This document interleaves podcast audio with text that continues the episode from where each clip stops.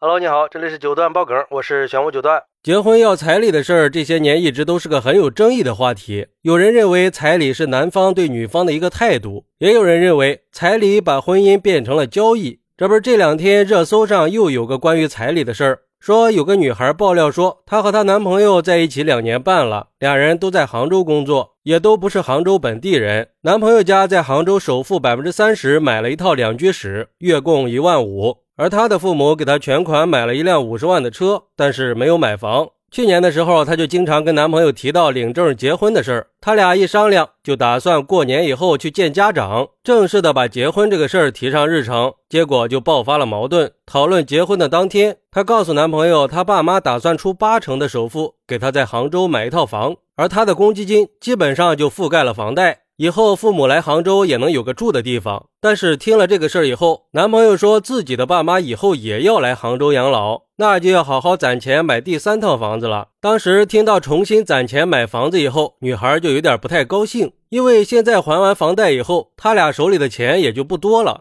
想重新攒几百万去买房，可能有点不太现实。但是她跟男朋友说了这些担心以后，男朋友也不高兴了，觉得女孩的家人在算计。然后他们就接着讨论彩礼的问题。女孩说，按照他们老家当地的习俗，彩礼一般是十八万八、二十八万八和五十八万八。不过这些钱到最后还是会给女儿带回他们的小家。女孩就说，那就按照中等水平二十八万八走个过场，让男朋友跟父母商量一下。结果男朋友直接就说，不用跟父母商量了，他们没有钱，还是分手吧，也不用去见家长了。女孩就觉得，既然话都说到这个份上了，也就没有继续下去的必要了。事情发生以后，女孩说，她感觉男朋友就是想空手套白狼，也算是认清了一个人，能够及时止损。嚯，这听上去还真有点像交易的意思呀。而对于这个事儿，有网友就说了，我觉得女生要点彩礼作为保障是无可厚非的。因为婚姻对女人来说就是个贬值的过程，男人二婚可以找个未婚女，那都是正常的；女人二婚再找个未婚男，那可就太难了。虽然一直都在强调男女平等，但是实际上，不管是从就业还是世俗方面来说，根本就不可能做到平等。所以彩礼更多的是对女方的尊重。如果男方连彩礼都不愿意出，那结婚以后估计也不会多尊重这个女的。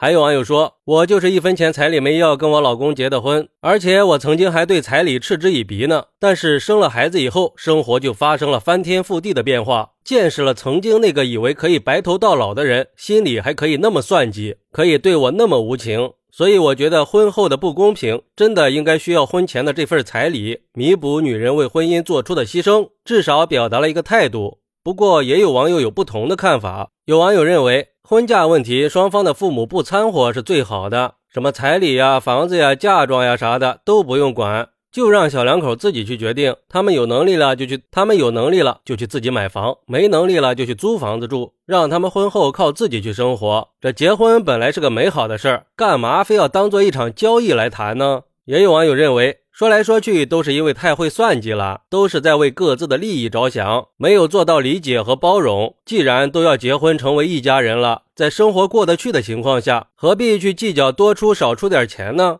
以后家庭的和谐难道不比这几十万重要吗？当然，如果是象征性的要一点，倒也是没有问题的。说白了，彩礼陪嫁这个事儿，无非就是两边的家庭对未来不确定性的一种担忧嘛。其实我个人一直以来都觉得。彩礼它就是个礼节，而不是像现在发展成了天价。很多人可能会说，彩礼这个东西从古到今一直都有啊。但是我想说，古代的彩礼跟现在可是不一样的。那古代的彩礼那是封建社会的产物，因为那个时候可不是婚姻自由的，那是要惯姓的。比如说什么王李氏，这对于女性来说是很不公平的，有贬低女性的意思。现在这些问题已经没有了，那彩礼的概念为什么还能保留下来呢？我个人对彩礼的解读是为了讨个好彩头，那是双方父母对各自儿女的一种心意和祝福，所以才会有彩礼也有陪嫁。我觉得它就是一种礼尚往来罢了。你说它可以存在吗？当然可以，但是适量就好，不能让彩礼变了味儿啊！别让心意变成了交易。好，那你是怎么看待现在彩礼越来越多的现象的呢？快来评论区分享一下吧！我在评论区等你，